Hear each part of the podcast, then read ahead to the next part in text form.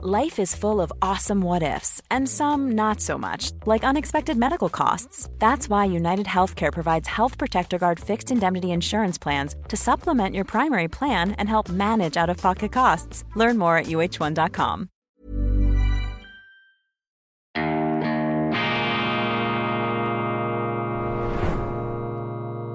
Diese Ausgabe von Weltwoche Daily wird Ihnen präsentiert von Kibun dem Schweizer Pionier für gesundes Gehen und Stehen.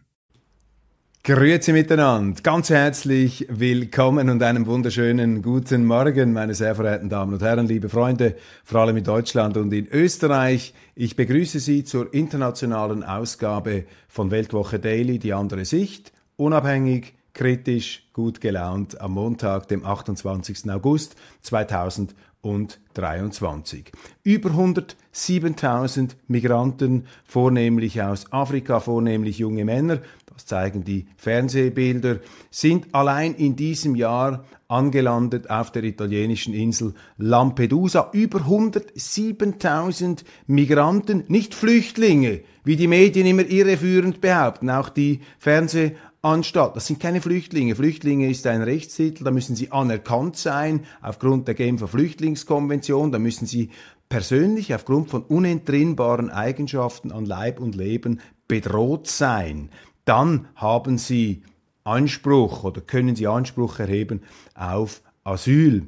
Aber die Leute, die da kommen, und das sehen Sie unschwer, das sind junge Männer am Anfang ihres Lebens, das sind Wirtschaftsmigranten. Und die versuchen über die Asylschiene nach Europa zu kommen. Und das ist erfolgreich, das gelingt ihnen. Und darum kommen immer mehr, darum haben wir da eine faktische Völkerwanderung. Und die Dimension ist beunruhigend. Ich habe in der schweizerischen Sendung bereits darüber gesprochen, aber das ist eben international bemerkenswert. Und nicht alle schauen ja beide unserer Programme, obwohl ich Ihnen das natürlich empfehle. Über 107.000 bis Ende August angekommen auf Lampedusa. Im ganzen Jahr 2022 waren es 52.954. Also wir haben bis jetzt bereits eine Verdoppelung und allein in den letzten beiden Tagen, Samstag, Sonntag, sind 4.000 Migranten gekommen auf Holzbooten, auf baufälligen Kähnen und anstatt die EU-Außengrenze zu sichern, haben die italienischen Behörde, Behörden diese Migranten aufgenommen. Und einem Interview sagt eine Beauftragte, und da sehen Sie bereits den, äh, die, die Wurzel des Übels, die, die Mutter aller Probleme, sagt sie, ja, das Problem sei schon, äh, äh, verschärfe sich, aber man habe es im Griff, denn diese Migranten würden ja bald weiterreisen. Und da fängt eben das ganze Chaos an, dass diese Migranten, die eben nicht asylberechtigt sind, ähm, zu Flüchtlingen umdeklariert werden und dann werden sie verteilt. Also man baut die Empfangsinfrastruktur aus, anstatt die Grenzen zu sichern. Und damit erhöht sich natürlich wiederum die Nachfrage. Und da muss man sich nicht wundern, wenn immer mehr kommen. Und das ist nicht zu verkraften. Und ich gehöre nicht zu denen, die sagen, das ist jetzt der Untergang des Abendlandes und der Höllensturz und was weiß, was weiß ich nicht was. Aber es ist ein ganz ernsthaftes Problem und wenn man das einfach laufen lässt, dann geht tatsächlich Europa kaputt. Das funktioniert nicht. Das führt zu sozialen Unruhen, das führt zu politischen Unruhen, das führt zu politischem Extremismus, wenn man dieses Thema nicht im Griff hat. Der Mensch ist ein territoriales Wesen und es gibt nun einmal nicht ein Menschenrecht auf freie Niederlassung. Ich meine, wenn man das möchte in der Politik, dann kann man entsprechende Gesetzesvorstöße machen oder eine Volksabstimmung in der Schweiz, aber die hätte keine Chance. Und das, was jetzt passiert, ist aus meiner Sicht ein behördlich tolerierter Missbrauch des Asylrechts. Die Leute, die diese Massenmigration, diese Völkerwanderung zulassen, das sind die Totengräber unseres Asylrechts. Und Harald Martenstein, der deutsche Kolumnist, der auch für die Weltwoche tätig ist, hat zweifellos recht, wenn er sagt, die Leute, die die Migration so laufen lassen, schaffen die Migration letztlich ab, weil das dazu führen wird, dass irgendwann eine ganz scharfe Gegenreaktion kommt, eine Zero-Tolerance-Reaktion, dann wird einfach alles zugemacht. Und das ist ein Multiskandal, der sich hier abspielt. Ich bin ein Verfechter des Rechtsstaats. Ich bin, äh, Rechtsstaat heißt, dass wir uns an die Gesetze halten müssen Und das, was Recht ist und was Gesetz ist, das bestimmen in den demokratischen Ländern ähm, die entsprechenden äh, Bevölkerungen oder die Stimmbevölkerung nach den dort herrschenden Verfahren. Daran muss man sich halten. Das gilt im Steuerrecht. Wenn Sie in Deutschland das Steuerrecht missachten, dann kommen Sie hinter Gitter. Wenn Sie dort irgendeine falsche Angabe machen, auch fahrlässig, dann schlägt der Staat mit aller Härte zu. Und im Asylbereich? Ja, da herrscht unendliche Toleranz. Da können Sie den Pass wegschmeißen, Sie können falsche Angaben machen zu Ihrer Herkunft, Sie werden nicht zurückgeschafft, angeblich weil es nicht geht. Ich behaupte, ich vermute, weil sie nicht wollen, weil das einfach politisch nicht opportun erscheint. Das ist eben dieser Moralismus, dieser, dieser, diese, diese Gesinnungswalze, die da über die Leute hinwegrollt und durch die Medien zum Glück allerdings immer etwas weniger äh, durch die Medien da am Laufen gehalten wird. Und die Verteufelung jener Parteien, die sich äh, gegen diese schrankenlose Zuwanderung einsetzen, die spricht ja auch Bände. Und deshalb vertrauen ja viele Leute auch den Zeitungen nicht mehr, wenn sie jetzt sagen, doch, doch, wir müssen die Migration ähm, in den Griff bekommen, weil ihnen einfach die Probleme über den Kopf wachsen. Die gleichen Zeitungen haben noch vor kürzester Zeit jene Parteien, sei das in der Schweiz, sei das in Deutschland, sei das in Österreich, eine FPÖ, eine AfD oder eine SVP in der Schweiz. Das sind unterschiedliche Parteien. Ich will das nicht alles in den gleichen Topf werfen, aber die sind ja von den gleichen Zeitungen bis vor kurzem noch als Auswurf der Hölle gleichsam gebrandmarkt worden. Also es ist so unglaubwürdig. Und es scherbelt eben auch, wenn der CDU-Vorsitzende Friedrich Merz dem wir ja Erfolg wünschen. Es wäre ja schön, wenn die Bürgerlichen in Deutschland da wieder etwas Aufwind äh, gewinnen. Aber es klingt eben auch nur äh, halbherzig, äh, vertrauensstiftend, wenn ein Friedrich Merz sagt, also wenn die CDU an die Regierung käme, würde man da bei der Migration dann schon äh, äh entschlossener und entschiedener dagegen handeln und da die äh, Zahlen begrenzen. Ja, es war nun einmal die CDU und viele ähm, der äh, damaligen Leute sind ja heute noch dabei. Es war die CDU, die das Ganze in Gang gesetzt hat. Also hier ist ein ziemliches Schlamassel, ist ein ziemliches Knäuel, ist ein, ein Koi in der Schweiz, äh, in, der, in Deutsch, wie wir in der Schweiz sagen, in Deutschland vorhanden. Aber man muss dieses Problem lösen, weil die Leidtragenden sind natürlich die Leute, die nicht in irgendeiner Villa oder in einem Einfamilienhausquartier leben oder sich eine Privatschule leisten können. Und die Dimensionen sind also erschreckend und Sie sehen das jetzt an dieser Zahl. Ich wiederhole das allein in diesem, allein bis Ende August 23 über 107.000 junge Männer aus Nordafrika in Lampedusa. Im ganzen letzten Jahr war es weniger als die Hälfte. Das sind schon ähm, Daten, äh, die ähm, einen alarmieren, die einen aufwecken sollen. Muss etwas dagegen unternehmen. Wichtiges Thema. Umstrittener Protestsong spaltet die USA von 0 auf 1 in den Charts. Ein unglaubliches Phänomen. Oliver Anthony ein Country-Sänger. Bis vor kurzem kannte ihn eigentlich noch niemand.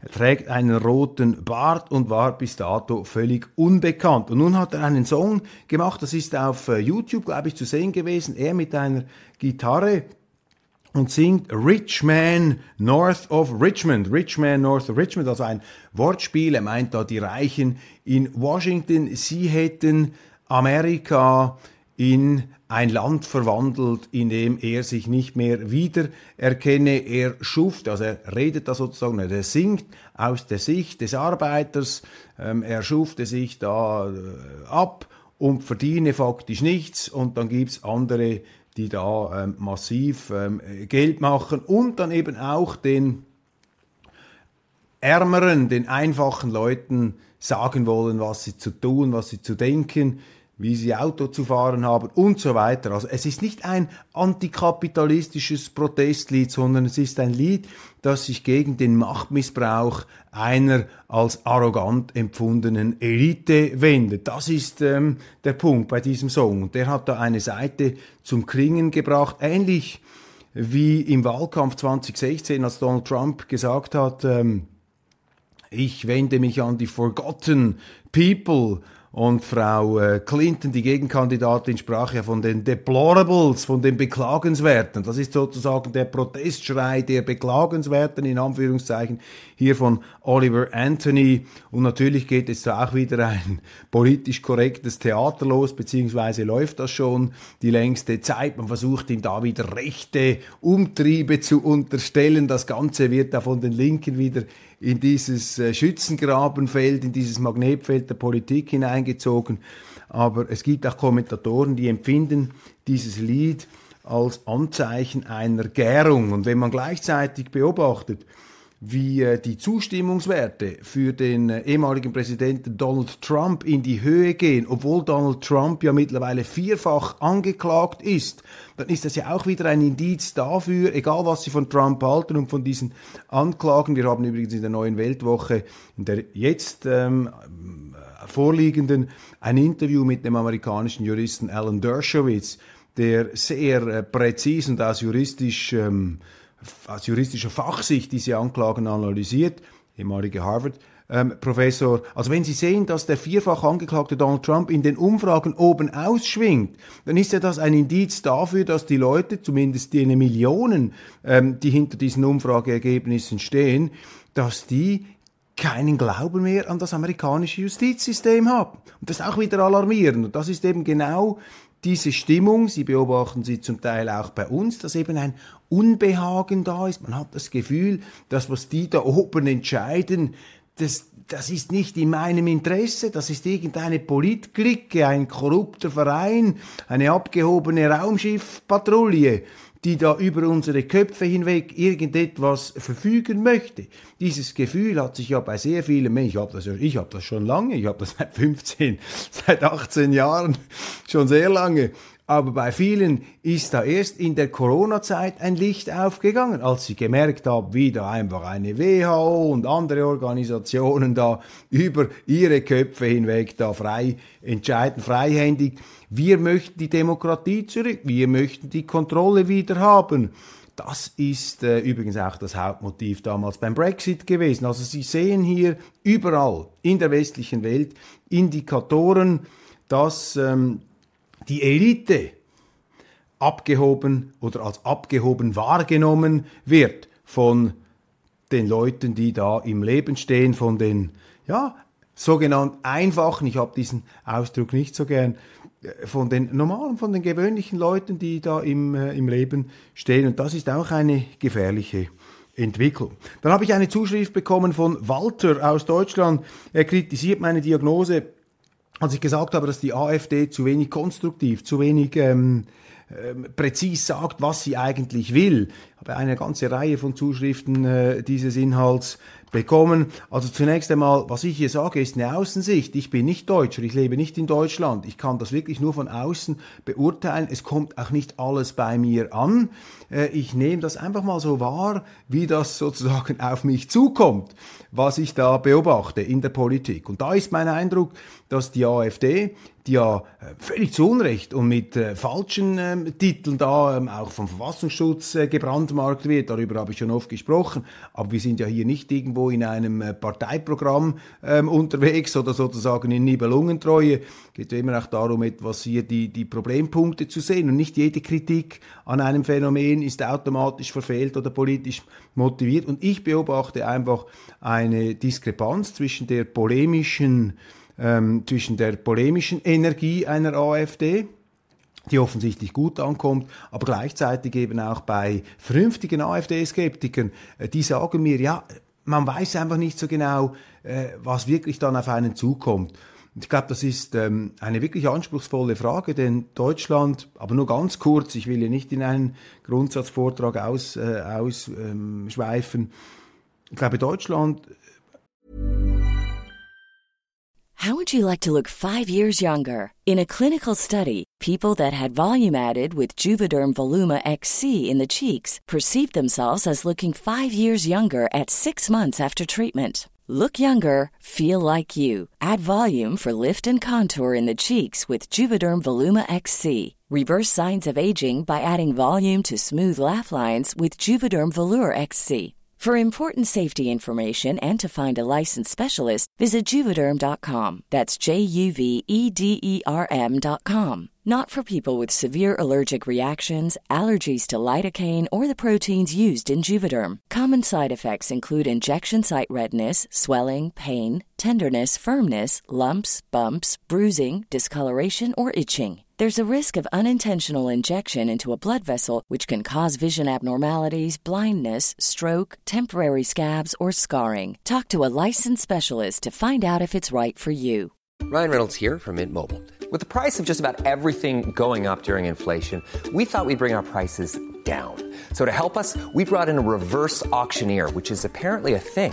Mint Mobile unlimited premium wireless. Ready to get 30, 30, bit to get 30, bit to get 20, 20, 20, bit to get 20, 20, bit to get 15, 15, 15, 15 just 15 bucks a month. So, Give it a try at mintmobile.com slash switch. $45 upfront for three months plus taxes and fees. Promo rate for new customers for limited time. Unlimited more than 40 gigabytes per month. Slows. Full terms at mintmobile.com. steckt im Moment etwas in einer Orientierungskrise, in einer vielleicht auch Identitätskrise. Wer sind wir? Wer, was ist unser Platz in der Welt? Sind wir da eingeschweißt in ein transatlantisches NATO-Bündnis? Möchten wir eher etwas das wiedervereinigte Deutschland der Brücke, die Brücke sein zwischen Ost und West, äh, etwas neutraler wie die Schweiz, auch gegenüber der Europäischen Union, nicht einfach alles mitmachen. Was ist die Balance zwischen international und national? Darf man noch Deutsch sein oder muss man Europäer sein? Das sind so Fragen. Und die äh, kristallisieren sich zum Beispiel ganz konkret in der Politik an anderen Fragen. Etwa, wie hältst du es mit der NATO? Wie genau hältst du es mit der EU? Was ist die innenpolitische Identität? Welche Art von Staat wollen wir und welche Art von Außenpolitik wollen wir? Und ich glaube, das sind sehr, sehr anspruchsvolle Grundsatzfragen, sehr interessante Grundsatzfragen. Und auf die sollten die Parteien eine Antwort geben in einem Land. Und da höre ich jetzt ähm, auch von den anderen übrigens, also nicht nur von der AfD, aber die AfD ist halt jene Partei, die äh, den herrschenden Diskurs am stärksten herausfordert, die provokativ entgegentritt und deshalb natürlich auch am meisten verunsichert. Umso mehr muss sie eben auch wiederum Sicherheit schaffen, übrigens auch für andere Länder. Es gibt ja auch ähm, andere Staaten, die machen sich dann vielleicht Sorgen, vielleicht zu Unrecht. Das ist alles eine Frage der Kommunikation, wie man sich ausdrückt. Dann haben wir gesprochen über diesen BRICS-Gipfel, die Erweiterung dieses BRICS-Blocks äh, äh, der Staaten, die da versuchen, etwas unter der Ägide von China und Russland ähm, sich da stärker abzusetzen, äh, ein Gegengewicht zu schaffen gegenüber ähm, gegenüber den äh, Vereinigten Staaten. Das wird dann etwas weggewischt in unseren Medien. Ich finde diese Bewegung hochinteressant. Ich weiß nicht, was daraus werden wird. Ich kann nicht in die Zukunft schauen. Aber hier manifestiert sich doch ein Wille, eine multipolare Welt nicht untergehen zu lassen. Hier kommt der Wille vieler Menschen auf diesem Planeten zum Ausdruck, die eben nicht möchten, dass einfach nur die Amerikaner den Ton angeben. Und aus schweizerischer Sicht, aus freiheitlicher Sicht, aus demokratischer Sicht kann ich sagen, mehr Auswahl, mehr Polarität, Multipolarität, Vielfalt ist natürlich der Einfalt auch im staatlichen Bereich äh, vorzuziehen. Wobei das natürlich dann immer wieder zu Konflikten führt. Aber Vielfalt vor Einfalt, das ist wichtig und die schweizerische Neutralität ist da natürlich eine ganz entscheidende Tugend. Bringt mich zu einem äh, kleinen Nebenschauplatz hier, der letzte Leitartikel des NZZ-Chefredaktors Erik Guyer, der postuliert genau das Gegenteil. Der sagt, die Schweiz solle sich jetzt hier in dieser neuen Blockbildung endlich da dem westlichen Block unterwerfen, die Neutralität preisgeben, mit der Europäischen Union Verträge abschließen, die in der Schweiz dazu führen, dass wir die EU-Gesetze dann übernehmen müssen, dass die EU-Gerichte bei uns das letzte Wort haben. Das findet er, also diese Anpassung, dieses Appeasement gegenüber der neuen Blockbildung, das postuliert die Neue Zürcher Zeitung und das ist das Gegenteil von dem, was ich persönlich ähm, befürworte, was ich hier in der Sendung nach vorne bringe. Für mich ist gerade die heutige Zeit, in der Konfrontation auch wieder bestimmter Machtblöcke und hoffentlich äh, kommen wir daraus auch wieder einigermaßen äh, vernünftig äh, heraus. Aber gerade in so einer Situation ist die Neutralität besonders wichtig. Aber man darf eben die, die Neutralität der Schweiz nicht situativ ähm, anwenden. Man muss, ähm, man muss sie eben immerwährend glaubwürdig durchziehen. Und es ist für mich schon bedauerlich, wenn eine Zeitung wie die NZZ, die ich ja schätze und die eine wichtige Stimmung, Stimme ist in der schweizerischen bürgerlichen auch Politik im Establishment, wenn eine NZZ hier mit wehenden Fahnen eine Kapitulation, eine Abschaffung eines ganz wichtigen schweizerischen Sicherheitsinstruments einfach so ähm, postuliert. Dann haben wir diesen Skandal noch mit dem spanischen Fußballverbandschef da mit sexueller Belästigung, die Spielerin Hermoso, wie er sie da übergriffig, also fast schraubstockmäßig äh, den Kopf äh, in die Hand genommen, sie abgeküsst hat nach diesem Erfolg. Und er ist jetzt auf der Abschussliste, der ähm, Präsident Rubiales. Da sind jetzt also wirklich äh, alle auf die Barrikaden gestiegen, alle Frauen. Ein riesiger Skandal ist da entbrannt. Und tatsächlich, ich meine, es ist es war eine übergriffige Geschichte. Ich habe das als südländisches Machotum abgetan. Aber auch hier, meine Damen und Herren, die Kommunikation scheint mir ganz wichtig. Und ich ähm, glaube, dass äh, Rubiales einen ganz entscheidenden Fehler gemacht hat in dieser äh, Kommunikation. Er hätte doch sagen müssen, wenn, und so hat es auf mich auch gewirkt, er hätte doch einfach sagen müssen, ich war von den Emotionen dermaßen überwältigt. Ich habe diese Spielerin geküsst. Ich hätte auch einen Mann geküsst an diesem Punkt. Ich hätte sogar einen Torpfosten geküsst. Ich entschuldige mich, wenn das so empfunden wurde. Aber das war der Hintergrund. Er hat dann den Fehler gemacht. Er hat zuerst sich verteidigt, trotzig, und dann hat er sich doch entschuldigt. Wollte er also mitmachen in dieser ganzen Woke-Empörung oder zumindest teilweise Woke Empörung, die da mitgeschwungen hat. Und mit diesem Zugeständnis, vielleicht mit diesem Schwäche-Eingeständnis, hat er sich dann erst recht in die Bredouille gebracht. Gleichzeitig übrigens Carlos Santana, der legendäre mexikanische ähm, äh, Gitarrist, auch er musste zurückkrebsen, hat irgendwo in einem Interview gesagt, eine Frau ist eine Frau und ein Mann ist ein Mann, der Mexikaner.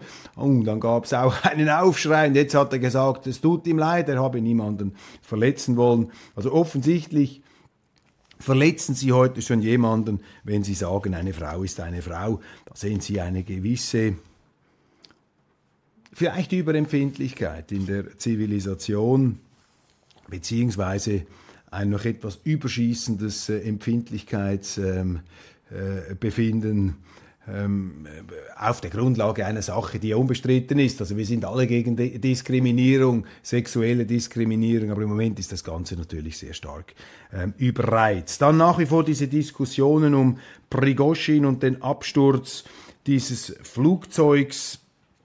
Da ist mir aufgefallen, dass es in Deutschland in der jetzt tonangebenden Mainstream-Politik eigentlich keine mäßigende Stimme mehr gibt. Also die sind da alle auf der höchsten Eskalationsstufe. Marie-Agnes Strack-Zimmermann, äh, Vorsitzender des Verteidigungsausschusses, äh, ja, spricht da der Teufel, der sich mit dem Teufel einlässt, große Nervosität bei Putin und seinen Schergen.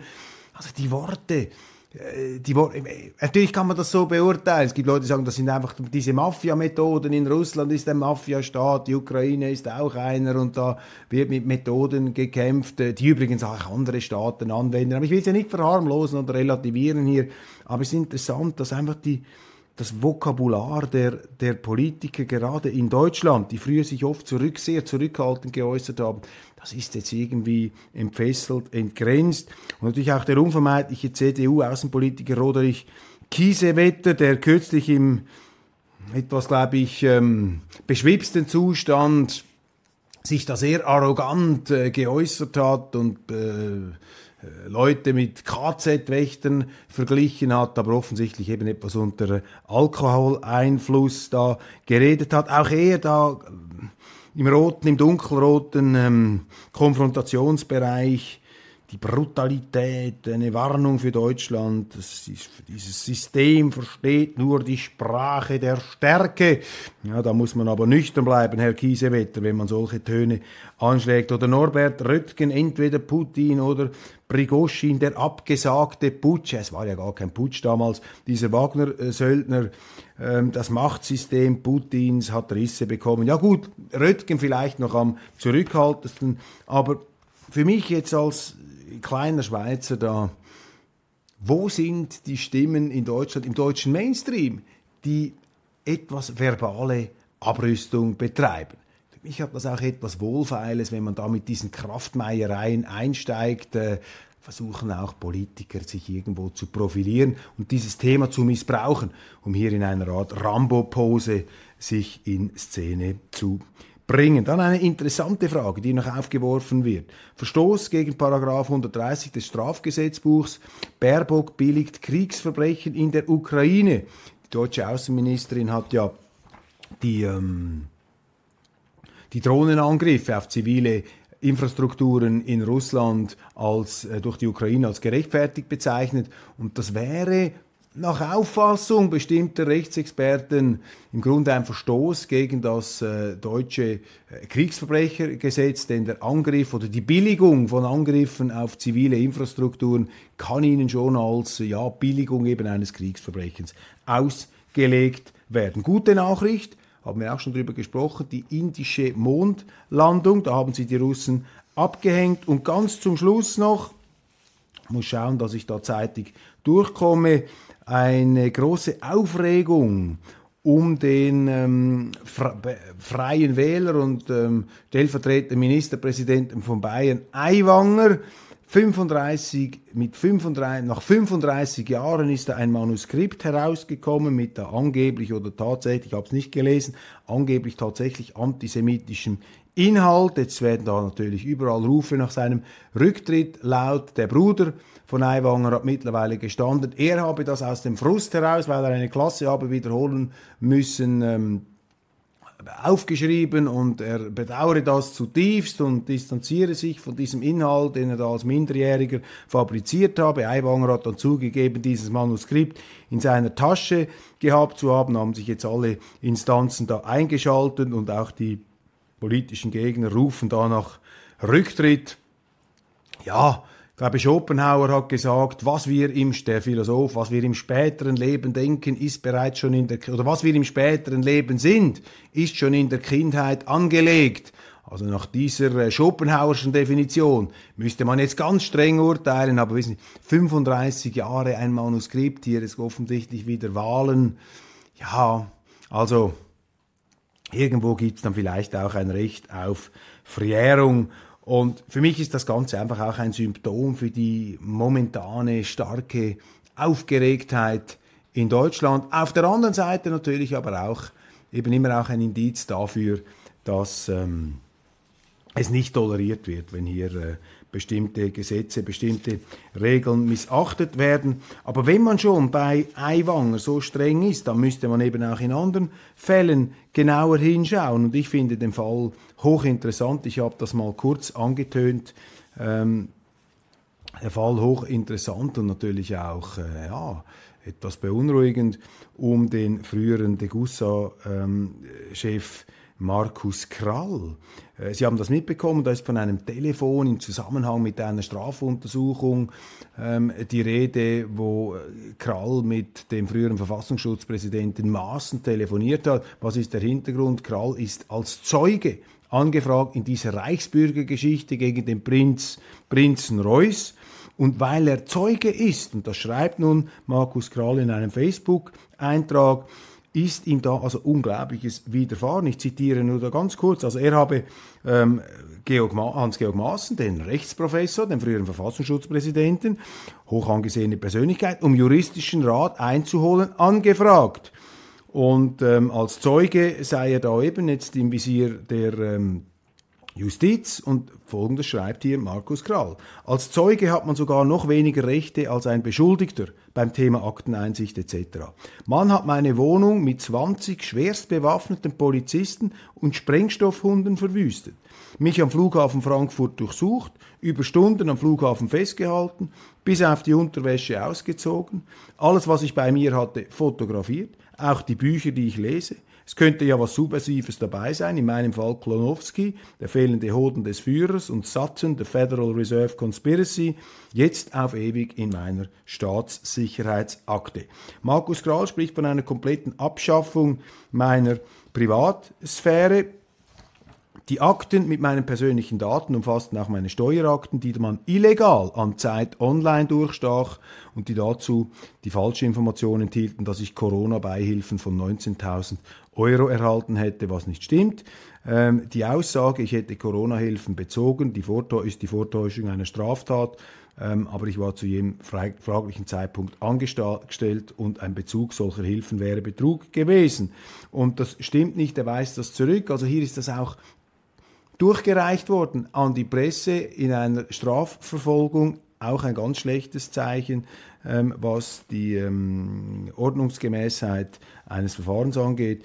Das Durchstechen meiner privaten und privatesten Informationen bis hin zu meiner Steuererklärung durch Beamte und Behörden ist übrigens eine Straftat. Wie will eine Behörde Anspruch auf Autorität und rechtsstaatliches Handeln erheben, wenn sie wissentlich Kriminelle beschäftigt und der Staatsanwalt keinerlei Anstrengungen unternimmt, um die Täter zu ermitteln?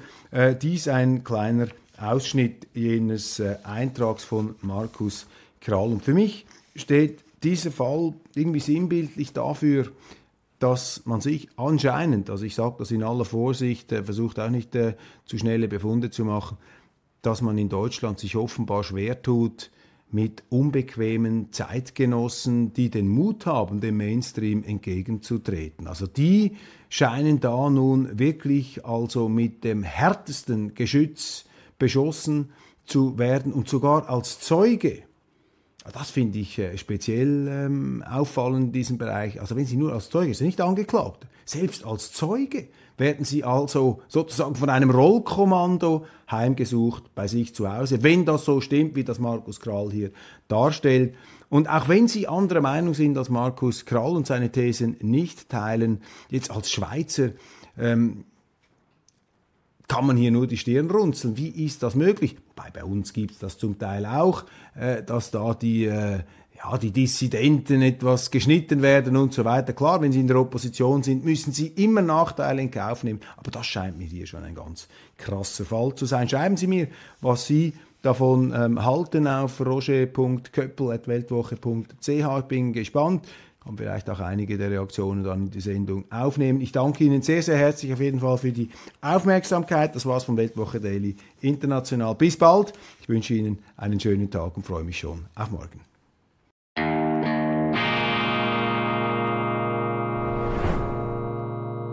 Diese Ausgabe von Weltwoche Daily wird Ihnen präsentiert von Kibun, dem Schweizer Pionier für gesundes Gehen und Stehen.